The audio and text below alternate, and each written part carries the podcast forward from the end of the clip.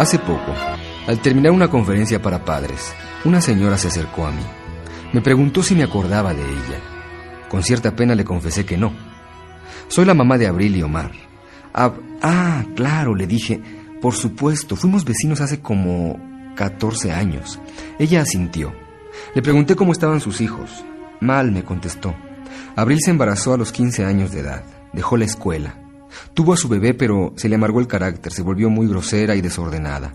Hace poco se fue a vivir con un muchacho. No me lo ha dicho, pero yo me he enterado de que la maltrata. Moví la cabeza consternado. ¿Y Omar? le pregunté. También dejó la escuela. Entró a un grupo de rock, toca la batería, no hace otra cosa. Como se desvela todas las noches y toma mucho alcohol, duerme casi todo el día. ¿Sabe? Yo siempre estuve consciente de haber cometido muchos errores en su educación, pero hoy en la conferencia entendí que solo cometí uno, del que se desprenden todos los demás. Nunca les di un código de honor. Puse una mano sobre la de ella y le dije que aún estaba a tiempo, que siempre es posible rectificar los parámetros de la vida y comenzar una nueva etapa. Mi ex vecina negó con la cabeza, comenzó a llorar, dio la media vuelta y se fue.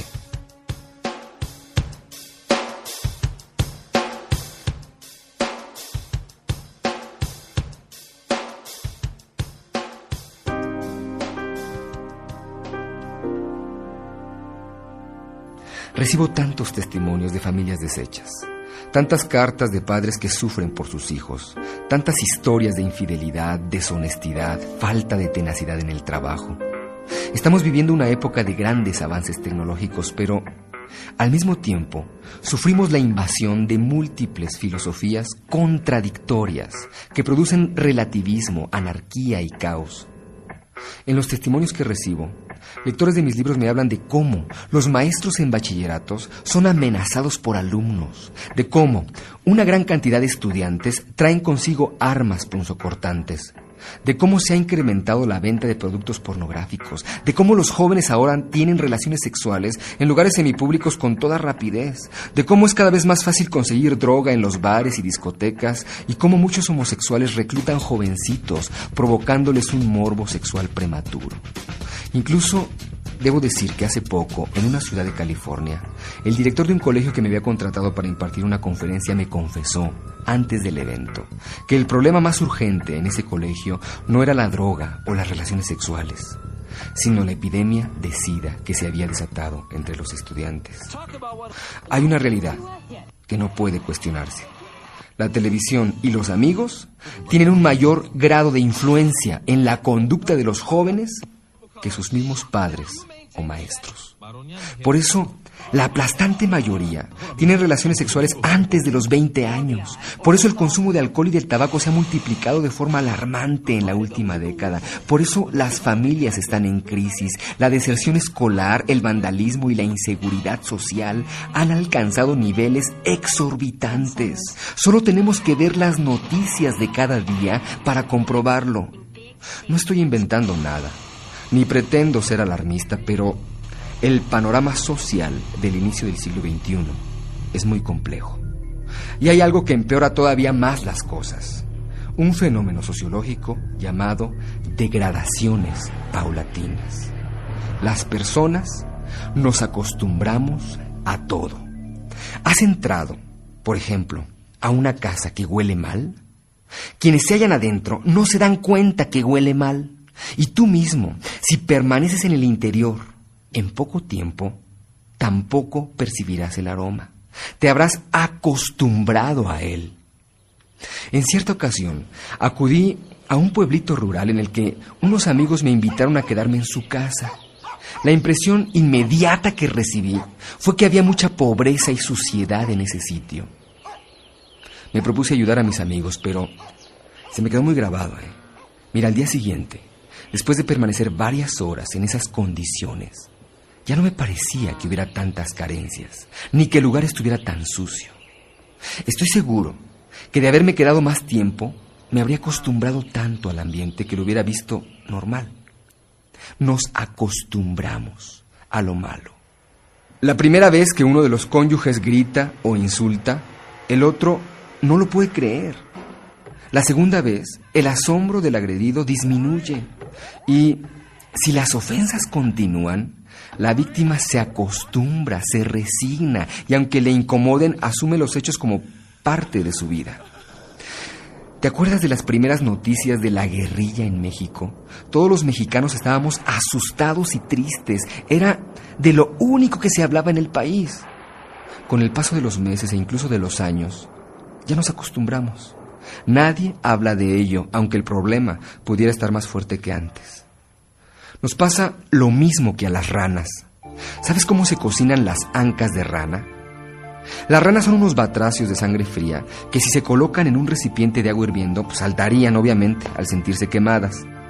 Pero si se colocan en una olla de agua fría y ésta se va calentando de forma paulatina, su sangre toma la temperatura del líquido exterior y ellas no se dan cuenta.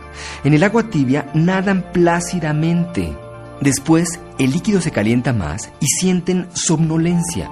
Posteriormente, el agua comienza a hervir y ellas se cuecen, sin hacer el menor intento de huir. Los verdaderos hombres rana no son los buzos, sino quienes se han acostumbrado a lo malo. Si ves un salón de clases desordenado, con estudiantes apáticos y groseros, hay al frente un profesor rana. Si ves una casa desaseada, con hijos rezongones, perezosos o rebeldes, hay al frente unos padres rana. Si ves una oficina en la que la gente no quiere trabajar, conflictiva y poco productiva, hay sin duda encerrado en su privado un jefe rana.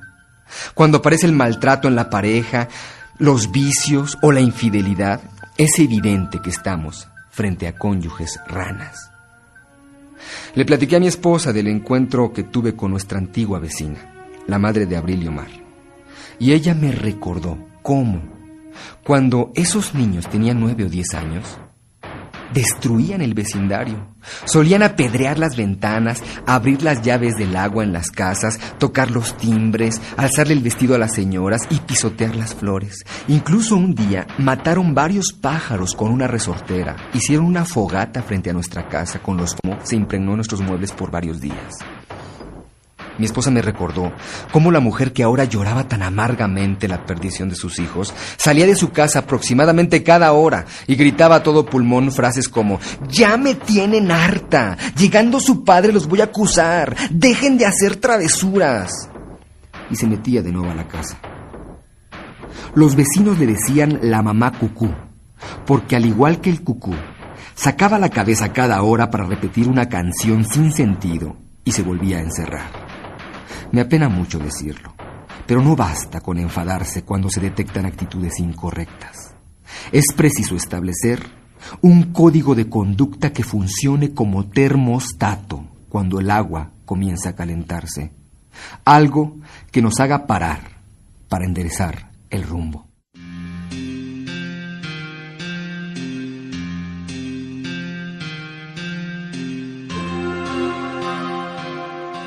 Amigo, amiga, que estás escuchando, estamos iniciando una nueva etapa en la historia de la humanidad.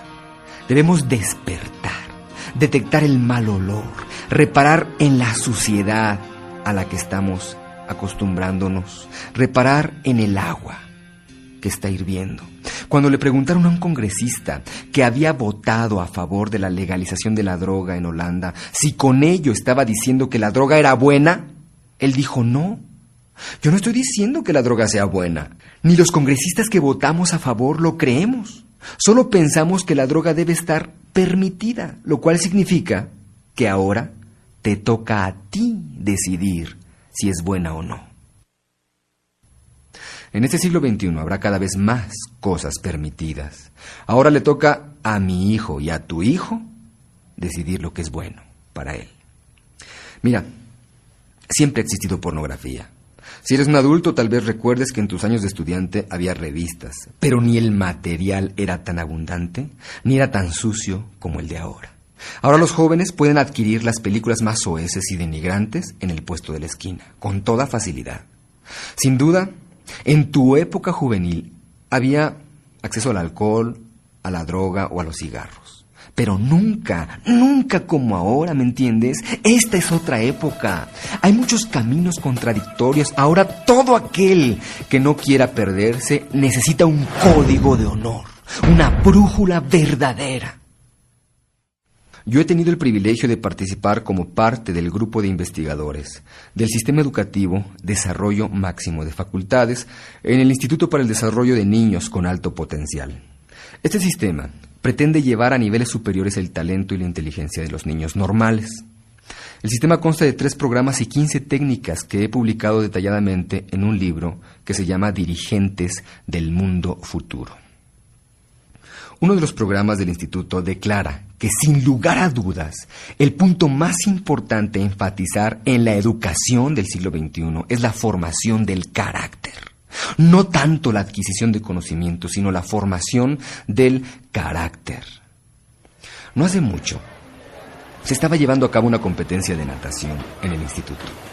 Estaban las tribunas llenas, los jueces de línea, los competidores listos en cada hit cuando de pronto me avisaron que un niño de siete años se había ido a esconder al baño. Fui a buscarlo. En efecto, se trataba de un alumno sobresaliente, que presa del pánico escénico había optado por esconderse. Le pregunté, ¿qué haces aquí? ¿Qué te pasa? Y él me dijo, profesor, es que no quiero nadar, no me gusta el agua, detesto las competencias de natación. Lo abracé por la espalda y me puse en cuclillas para verlo a la cara. Le dije, mira, aquí no se trata de competir en natación. La natación es lo que menos me interesa. ¿Sabes qué me interesa? Tu carácter. Me interesa que te des cuenta que se trata de un reto formativo. Hay personas cuyo carácter es tan débil que ante cualquier presión se esconden, lloran, fuman, toman pastillas tranquilizantes. Y en cambio hay otras que levantan la cara, abren la puerta y enfrentan el reto. Esas son las triunfadoras. Si sales de este escondite y haces tu mejor esfuerzo, aunque no ganes la carrera, estarás forjando tu carácter, ¿me entiendes? Y con ello te estarás convirtiendo en un triunfador. El niño de siete años comprendió a la perfección, levantó la cara y temblando de miedo salió. Salió a enfrentarse con su reto. Llegó a la alberca, tomó su puesto y en cuanto le dieron la señal, se arrojó al agua y nadó con todas sus fuerzas. Para nuestra sorpresa, ganó el hit. Lo levantamos en hombros, le aplaudimos, lo felicitamos. Él estaba colorado, con una sonrisa enorme. Yo no sé si ese chico será algún día campeón olímpico de natación, pero sí sé que será un gran hombre, porque ha comprendido que lo que importa de un concurso, de un examen, de una tarea, de una presentación pública, no es ganar la medalla o el reconocimiento, sino aprender, madurar, forjar el carácter. En este sentido, lo importante no es tanto saber nadar, sino saber hacerlo bajo presión. Un día yo me estaba ahogando en una playa, en mar abierto. La corriente me llevaba más y más hacia el interior del océano. Era tarde y estaba oscureciendo. Yo tragaba agua, me estaba calambrando, veía la orilla de la playa cada vez más lejos y sentí pánico. De pronto recordé las palabras de mi entrenador de ciclismo en el Comité Olímpico muchos años atrás. Carlos, las competencias las ganan solo los atletas que demuestran lo que saben hacer bajo presión. Y subrayaba las palabras bajo presión. Reviví mentalmente entonces el estrés de los campeonatos, el público, los periodistas, los contrincantes y recordé que gran parte del éxito recaía siempre en la concentración mental y en el control de los nervios. Relájate, me dije, y deja de luchar contra la corriente. Concéntrate en el oleaje y en tu cuerpo. Respira hondo y nada con ritmo en el momento adecuado. Así fue como logré salir con vida después de casi 90 minutos.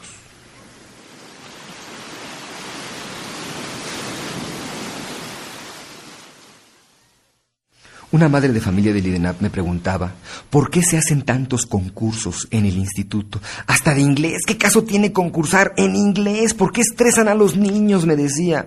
Y yo le contesté con otra anécdota personal. En cierta ocasión iba con mi esposa de vacaciones a Estados Unidos. Decidimos charlar en inglés durante todo el camino. Tuvimos una larga y bella conversación. Al bajar del avión pasamos por migración y aduana. Hasta la fecha ignoro por qué. Un oficial como de dos metros de altura y unos 120 kilos me apartó para interrogarme. Y en ese momento, ¿sabes qué? Olvidé todo mi inglés. No le entendía absolutamente nada que quería decirme y yo no podía darme a entender. Ahí comprendí que no basta con saber hablar inglés, hay que saber hablarlo bajo presión. Y volvemos al concepto central. No es el inglés, las matemáticas ni la ciencia lo que más importa en la vida, sino la fortaleza de carácter. Hoy en día hay muchos jóvenes débiles en ese aspecto. Observa, por ejemplo, cómo en las aulas no se atreven a levantar la mano porque le tienen miedo, no al maestro, sino a la burla de sus compañeros. Si se equivocan, todos le harán a coro, ¡Uh! Y eso los paraliza. A los jóvenes, sus amigos los presionan preguntándoles, ¿a poco no fumas?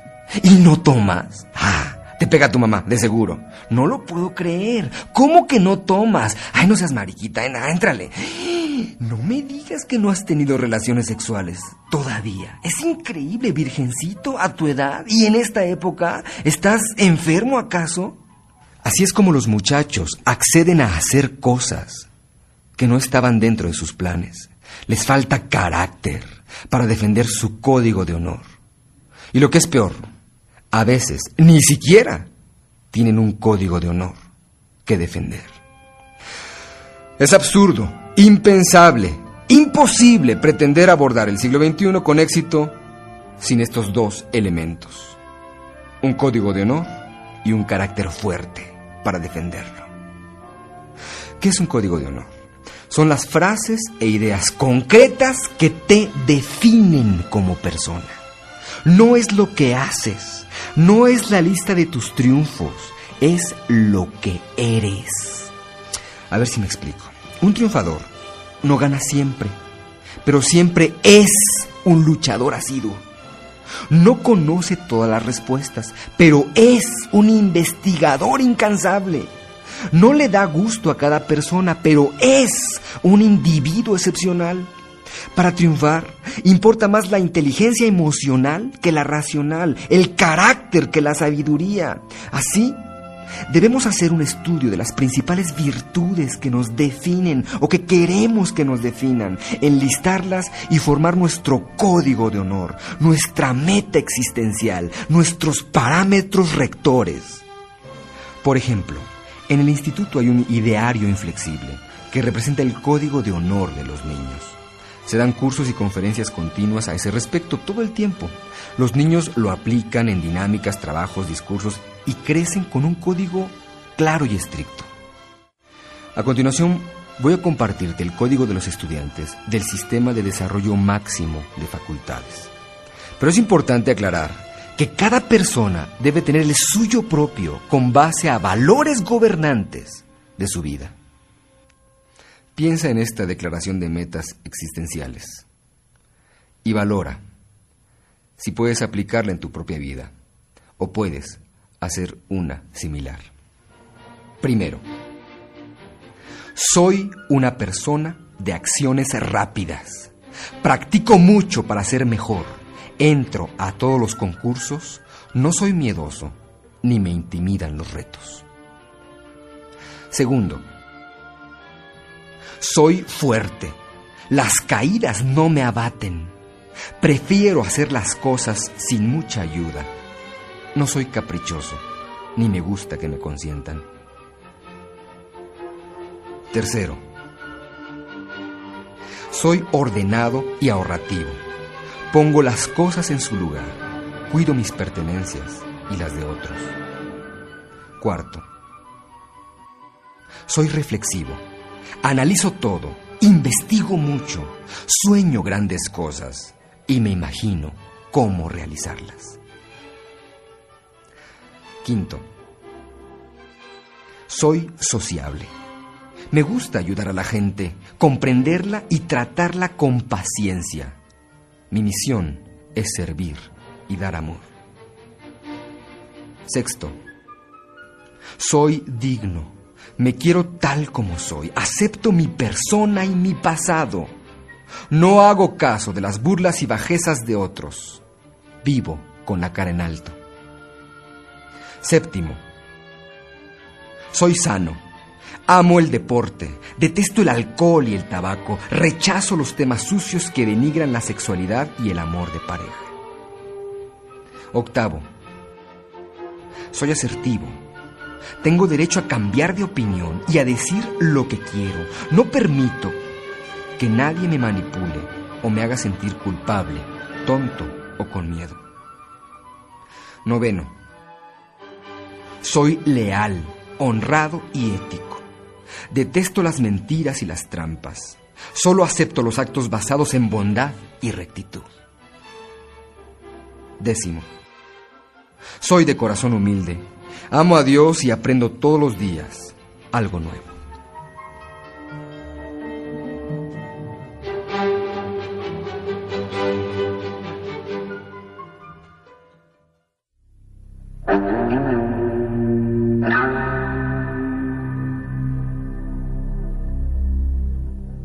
La crisis moral siempre ha existido desde que el hombre pisó la faz de la Tierra y siempre existirá mientras haya seres humanos. Crisis moral es saber lo que está bien y lo que está mal y aún así hacer el mal. Caín sabía que era malo matar a su hermano Abel y aún así lo mató. Tuvo una crisis moral. Pero entendámonos, en el siglo XXI, la crisis moral es algo pasado de moda. El problema actual es la crisis de valores. Tener una crisis de valores es completamente distinto porque con ella la persona no sabe lo que está bien o lo que está mal. Todo le parece admisible, todo le parece relativo, se encoge de hombros con un vive y deja vivir. Para ella todo lo bueno es un poco malo y todo lo malo es un poco bueno. Ha perdido la brújula, carece de un código gobernante. Hay muchos estudiantes que tienen una idea equivocada de lo que es crecer. Piensan que para ser mayores deben saber de sexo y practicarlo, tomar alcohol, parrandear y fumar. Hay chicas de 15 años que hacen esfuerzos sobrehumanos para meterse al pulmón sus primeras fumaradas. Las tontas cruzan la pierna y levantan el cigarrillo entre dos dedos exhibiendo una falsa sensualidad. Creen que escupiendo humo y oliendo a cenicero lucen más provocativas o maduras. Es basura. Todos quieren ser lo que no son. Y miles de muchachos de carácter débil y precarios principios se dejan manejar por la publicidad y por los mayores viciosos. Es fácil caer en una crisis de valores, perder el rumbo, si no se cuenta con un código de honor y un carácter fuerte para defenderlo. Yo te reto a que no solo escuches esta grabación para pasar el rato, sino que lo hagas para tomar decisiones de cambio positivo. En realidad resulta ridículo escuchar temas de superación y no ser capaz de aplicar los conceptos en la mejora de nuestra vida. Existen muchas personas así, superficiales, que buscan diplomas o reconocimientos, pero que no son capaces de respaldar esos papeles. Hay quienes escogen una carrera fácil para no sufrir ejerciéndola. Y hay otros que toman la carrera que creen más lucrativa para tener mucho dinero sin trabajar. Ni unos ni otros entienden que los diplomas no dan dinero ni felicidad. Lo valioso de una profesión no es el título, sino la madurez, la velocidad de pensamiento, la capacidad de análisis, la agudeza mental, los hábitos de lectura, la disciplina de trabajo, la amplitud de ideas y el buen juicio que se logra con ella. Si de verdad deseas una superación integral, atrévete a hacer ahora lo que no te habías atrevido a hacer antes. Engrandece tu carácter, fortalece lo que eres de una vez. En otras palabras, fájate los pantalones y vive, no como el ser humano que has sido, sino como el que puedes llegar a ser. Analiza cada rol de tu vida y planteate metas claras, gobernadas por un código de honor. Si por ejemplo fumas, a la luz del postulado 7, que dice, soy sano, amo el deporte, detesto el alcohol y el tabaco, rechazo los temas sucios que denigran la sexualidad y el amor de pareja, deja de fumar. Acércate a conceptos y amistades que te ayuden a lograr esa nueva meta. El siguiente, por ejemplo, es un trabajo de investigación publicado en el libro La Fuerza de Shesid. Este trabajo lo hizo una persona después de comprometerse con su nuevo código de honor. Y en el contexto de este ejemplo, se propuso dejar de fumar.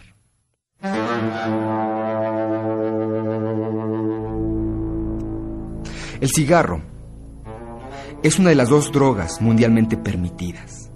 La otra es el alcohol. Y causa enormes daños a la población. La adicción al tabaco es considerada como una epidemia mundial, que por desgracia no es causado por ningún virus o bacteria. El vicio de fumar se produce porque la nicotina tarda, una vez inhalada, de 2 a 3 segundos en llegar al cerebro.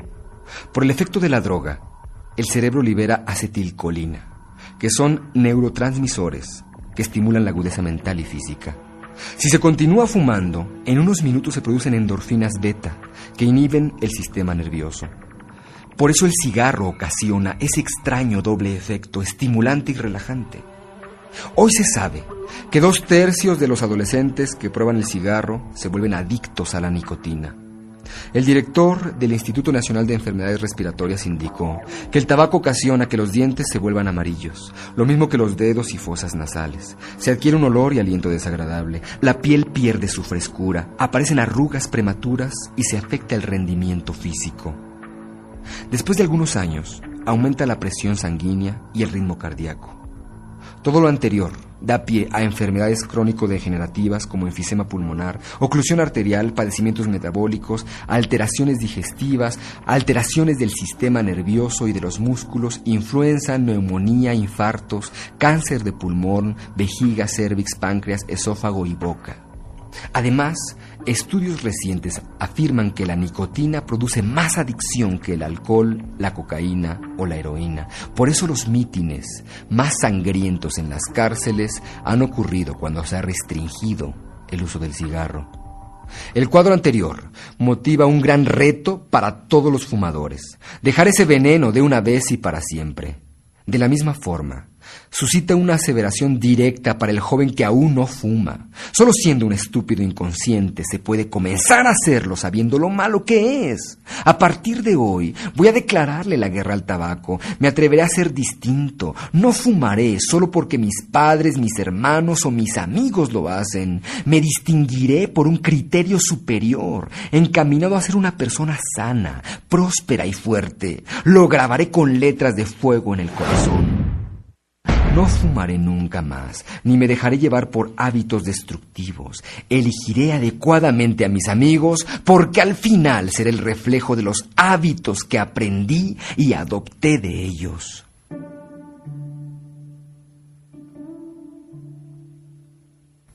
Esto es solo un ejemplo del tipo de material que puede ayudarnos a enfrentar nuevos retos. Hoy Debemos definir metas claras y llenar nuestra mente de ideas que nos motiven a lograrlas. Ahora voy a ser muy claro a este respecto. La mayoría de nosotros, cuando escuchamos una conferencia, solemos asumir el papel de jueces. Nuestro análisis tiende a ser racional, no vivencial. Es decir, criticamos el material, calificamos la elocuencia del orador, aprendemos una que otra frase para repetirla después, pero nada más. Por eso hay tanto material de superación que aparentemente no funciona. La gente lo juzga, pero no se compromete con él. Además, tenemos una enorme capacidad para oír solo lo que nos conviene, solo lo que podemos usar para sermonear a otros y decirles, oye lo que dice esa conferencia, ¿eh? Ojalá que entiendas el mensaje, escúchalo bien, ¿eh? Pero por otro lado, no queremos admitir que a nosotros también nos concierne algo de ella. Un dirigente religioso decía que la diferencia entre nosotros y una persona que ha tropezado miserablemente en conducta inmoral es que a nosotros no nos han descubierto. Es una broma muy de pensarse porque tal vez todos tenemos cola que nos pisen. Debemos ser humildes, aceptar que hay mucho camino por recorrer, mucho que aprender, muchas cimas de superación que escalar. No porque hayas alcanzado un buen nivel en determinadas áreas, significa que no necesitas trabajar en otras. Alguien me comentó que cierta joven encargada de la caja de una enorme tienda departamental hizo un recuento del dinero de las ventas del día. Pero como su supervisora se tardaba en recoger el dinero, hizo un paquete y lo guardó debajo del escritorio. A los pocos minutos, llegó un hombre elegante acompañado de una hermosa mujer. Compraron varios dulces finos. Por desgracia, la señorita dependiente de la tienda se descuidó y cometió el error de darles dentro de la bolsa de dulces el dinero del paquete que había separado. Cuando se dio cuenta del error, salió desesperada a buscar a los clientes, pero ya se habían ido. Sintió que el mundo se le venía abajo. Comenzó a llorar. ¿Cómo pudo ser tan torpe? Estaba completamente abatida. Cuando de pronto vio entrar a la pareja por la puerta de la tienda. Se limpió las lágrimas, abrió mucho los ojos, tragó saliva al verlos acercarse. Casi no podía creerlo. El hombre puso sobre la mesa la bolsa con dulces y le dijo a la señorita, Aquí dentro hay un paquete que no me pertenece. Es mucho dinero. Usted me lo dio por error. La dependiente lo tomó con profunda gratitud. Es increíble, dijo. Muchísimas gracias. Esto me hubiera costado el trabajo y quizá hasta hubiera ido a la cárcel. Gracias, muchas gracias. Miren, yo soy periodista también y en mis tiempos libres escribo reportajes para el periódico de más circulación. Permítanme tomarles unas fotografías.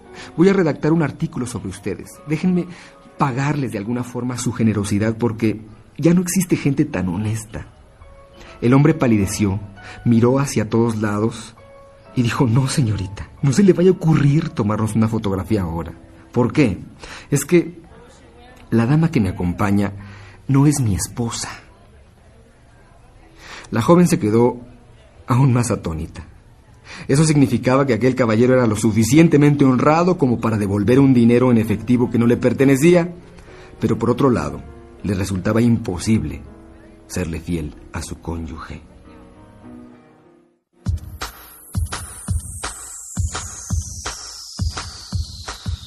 En el libro La fuerza de Shezid, relato cómo un señor veía con sus hijos una película sobre aeropiratas.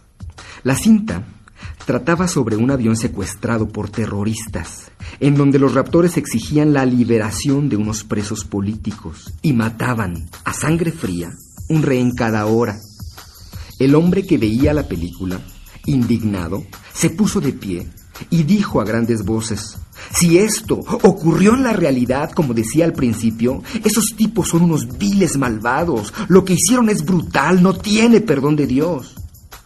Pero los hijos de aquel hombre no hicieron ningún comentario, porque su padre se indignaba con la crueldad de una película e incluso donaba dinero a los orfanatorios, pero por otro lado, en su trato diario, era cruel e hiriente con su familia. A esto se le llama doble moral.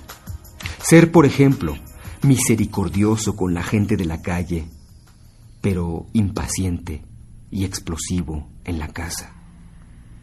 Podríamos enumerar las faltas en las que puede incurrir un ser humano. Y al final, seguramente, nos daremos cuenta de que no somos proclives a caer casi en ninguna de ellas, solo tal vez en dos o tres. Entonces, alardearemos sobre lo que hacemos bien y callaremos lo que hacemos mal. ¿No lo crees? Analízalo. ¿Cuál es tu debilidad? ¿El alcohol? ¿El juego? ¿La pornografía? ¿El sexo ilícito? ¿El cigarro? ¿La gula? ¿La pereza? La falta de ejercicio, la soberbia, la agresión familiar, la avaricia. Seguramente como hacemos todos, has aprendido a presumir los dones que tienes, pero a esconder las indecencias.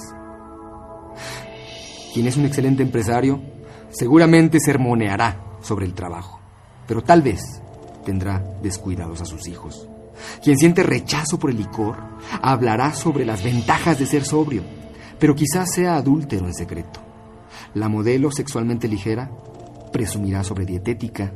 Un ladrón nunca confesará sus robos, pero quizá de conferencias sobre primeros auxilios. ¿Me explico? Todos hablarán de lo que se les facilita y callarán lo que se les dificulta. Tal vez, sin darte cuenta, también participes en esa doble moral. Quizá presumas aquello que no te cuesta ningún trabajo hacer bien, mientras calles y hasta justifiques los tropiezos en los que incurres. Pero ya basta. No pierdas más el tiempo analizando la filosofía de superación como si estuvieras estudiando historia precolombina. Estos conceptos no son para aprenderse, son para vivirse. Analiza cada uno de tus roles y enfrenta la conducta específica que debes cambiar a partir de hoy. Sí, con todo respeto, te hablo a ti que estás escuchando estas palabras. Escribe tu propio código de honor, comprométete con él y habrás hecho la mejor inversión de tu vida. Ahora, sé valiente, porque al redactar tu nuevo código, te verás obligado a enfrentar dos situaciones. La primera es que los amigos de vicios anteriores se burlarán de ti y no aceptarán tu cambio. Tal vez pierdas algunos amigos. La segunda es que requerirás mucha disciplina para enfrentar el apetito que aún tienes por tus hábitos pasados. Perdona que lo diga así, pero son dos retos no aptos para cobardes. Conocí a un orador que públicamente comentó cómo empezó a hacer su código de honor.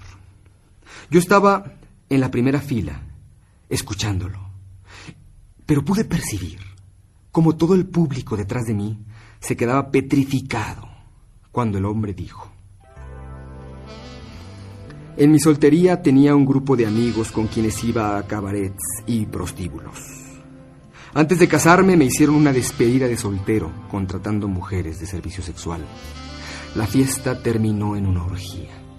Algunos de mis amigos también se casaron, sus despedidas de solteros fueron similares.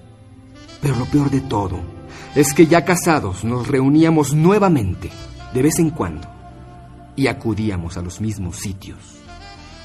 Una madrugada llegué a mi casa a hurtadillas, después de haber estado con una prostituta, y encontré a mi esposa despierta, atendiendo a nuestro hijo de cinco años que estaba muy enfermo. Ella no me preguntó de dónde venía yo. Solo me dio la bolsa con hielos para que siguiera aplicándosela a la cabeza de nuestro hijo, mientras ella iba a llamar por teléfono al servicio de urgencias en cuanto estuve solo con mi hijo, acariciándole su cara hirviente. Sentí un quebrantamiento interior.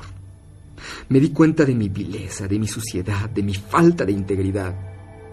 Toda la gente sabía que yo era un hombre de negocios importante, un hombre atlético y optimista. Yo mismo lo creía. Pero tocando la cabeza de mi hijo me di cuenta que en realidad era un embustero miserable. Tuve ganas de abofetearme, de golpear mi puño en la pared, de blasfemar por mi falta de carácter. Pero me limité a agachar la cabeza y a respirar hondo. Necesitaba un código de honor, metas existenciales que me dignificaran, pautas de conducta que definieran mi integridad y por las cuales estuviera dispuesto a luchar a muerte si fuera necesario. Un hombre sin estas pautas de vida no es hombre.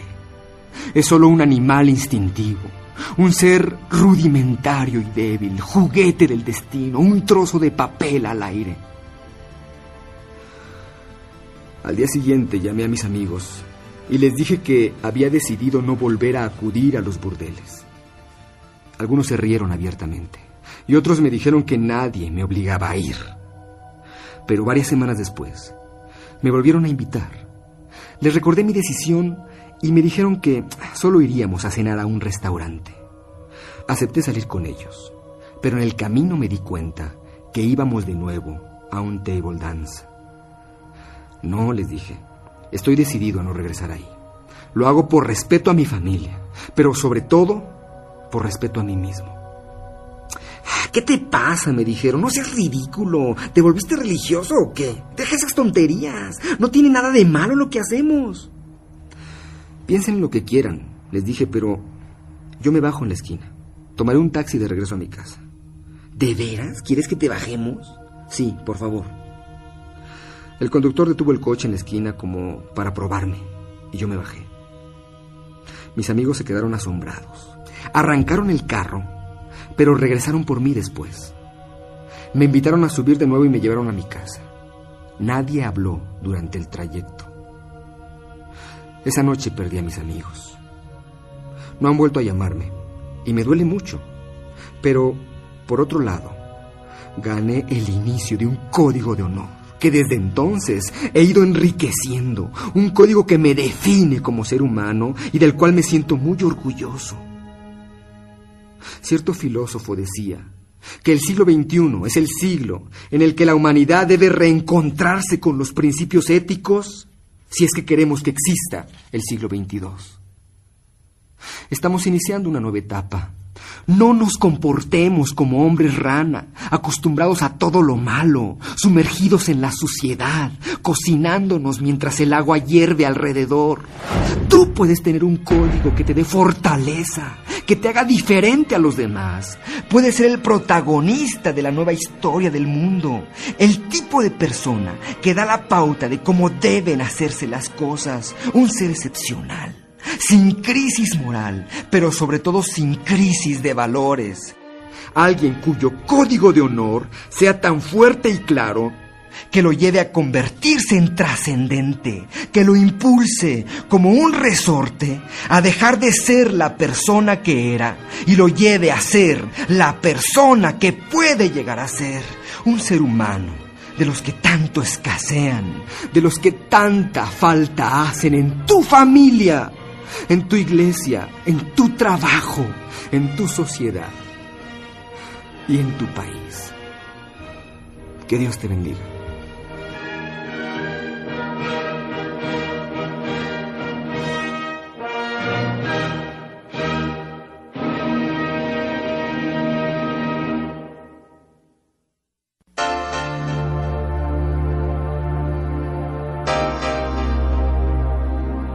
Ediciones Selectas Diamante y el Instituto de Líderes Integrales se despiden de usted deseando que Dios llene su vida de bendiciones. Para informes sobre otros materiales, comuníquese al 397-7967 en la Ciudad de México. Busque periódicamente un cassette nuevo de Carlos Cuauhtémoc Sánchez en las mejores librerías y tiendas. Y por favor, recuerde que este material tiene derechos de autor. Adquirir el cassette original es lo justo. Además, seguramente su calidad humana no le permite propiciar la piratería.